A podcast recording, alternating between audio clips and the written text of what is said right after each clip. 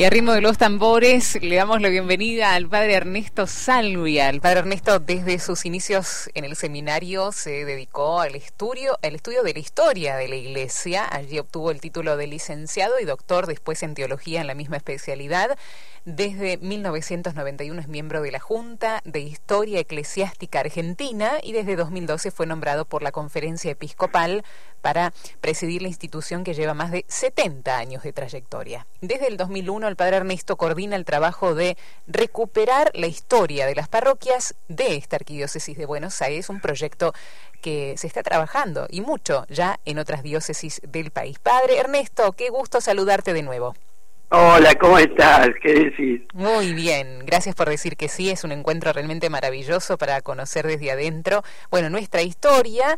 Mira, mañana, que es 25 de mayo, tenemos mucho para hablar desde allí, pero queríamos empezar con un cumpleaños. ¿eh? 250 años, ¿quién cumple?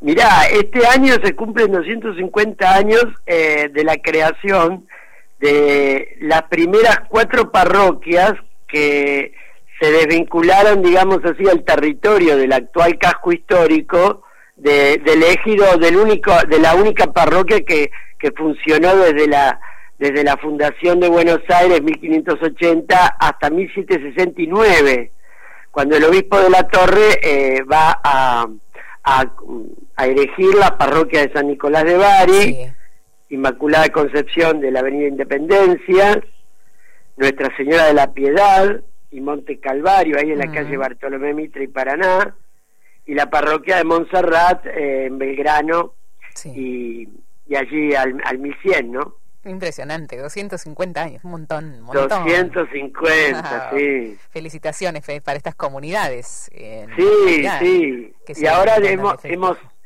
hemos hecho un, un artículo para el boletín eclesiástico que también está en, en, la, en la web de la, del arzobispado el boletín digital. Sí, Y ahí hacemos una, un resumen breve, ¿no? Porque, bueno, del origen, digamos así, cómo se, se subdividieron la, la parroquia de la catedral y de, en ese momento ya en vez de una hubo cinco parroquias, ¿no? Ah, qué impresionante. ¿Algún dato más que nos quieras contar sobre este suceso o sobre el artículo, además de estas divisiones? Y bueno, es importante ver que, que, las parroquias van haciendo sus celebraciones, ¿no? Sí. Este, y bueno, y con ese, con ese motivo va surgiendo también la idea de, de bueno, de, de hacer, tomar conciencia de la historia y aparte tratar de eh, publicar alguna cosa, ¿no? Nosotros tenemos, por ejemplo, que la parroquia San Nicolás de Bari ya tiene su libro.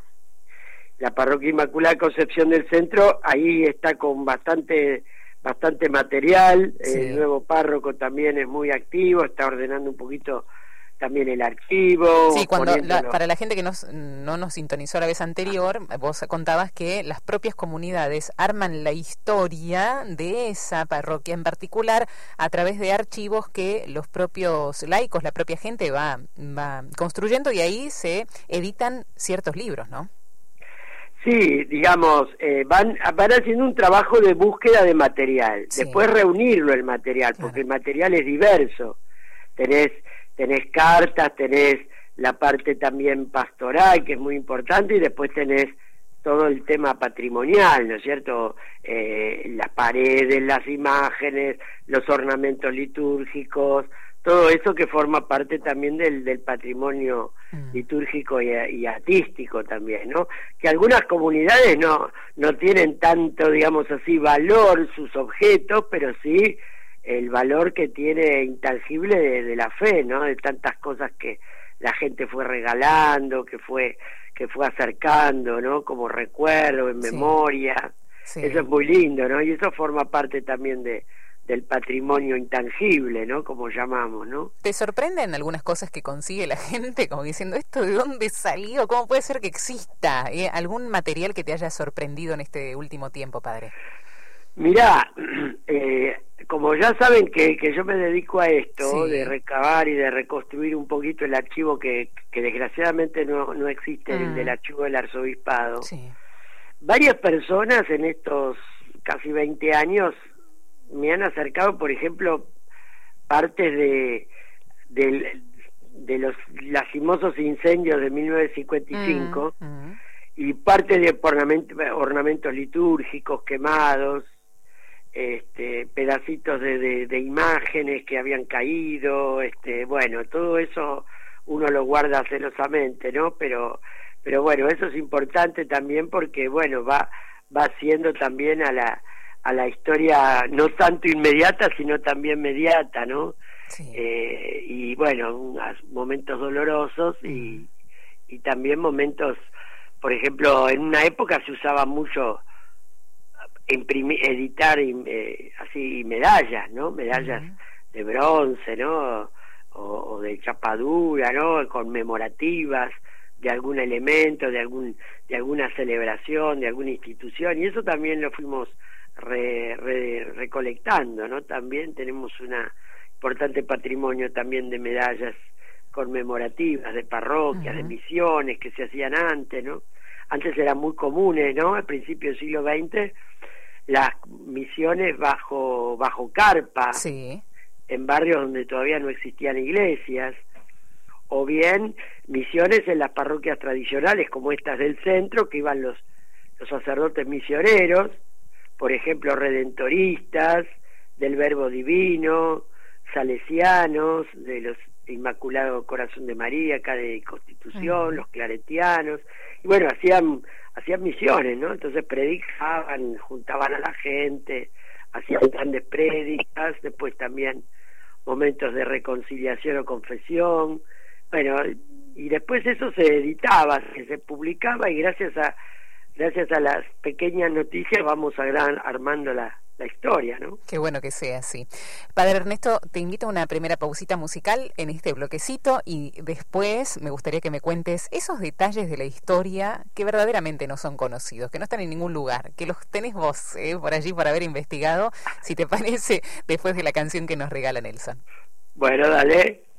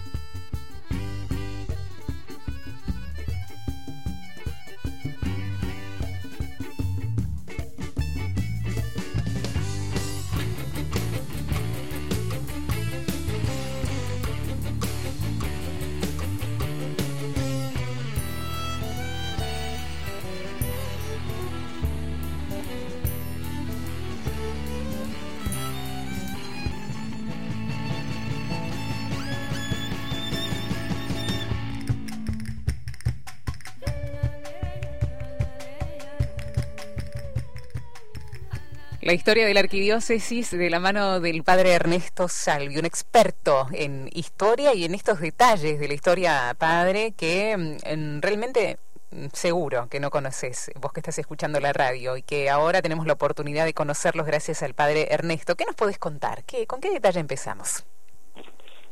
Y bueno, mira, eh, muy importante lo que nosotros insistimos que, que cuando escribimos la historia no, no tengamos, no olvidemos eh, a la gente que, que está ahora, ¿no es cierto? Es decir, a rescatar la memoria, la memoria oral de, de la gente grande, de la gente mayor, que está en las parroquias, viste, que rezan el rosario, que forman parte de instituciones de mucho tiempo, y eso también hace, porque si nosotros nos quedamos solamente con la historia patrimonial, artística, nos quedamos como que falta un, un importante sostén que es, es bueno, es la vida de la iglesia, ¿no? Inspirada por el Espíritu Santo que va, que va creando tantas, tantas eh, elementos de, de creatividad apostólica, de incentivo, ¿no? Eh, desde, por ejemplo, estaba leyendo el otro día acá por el barrio de, de Barracas y La Boca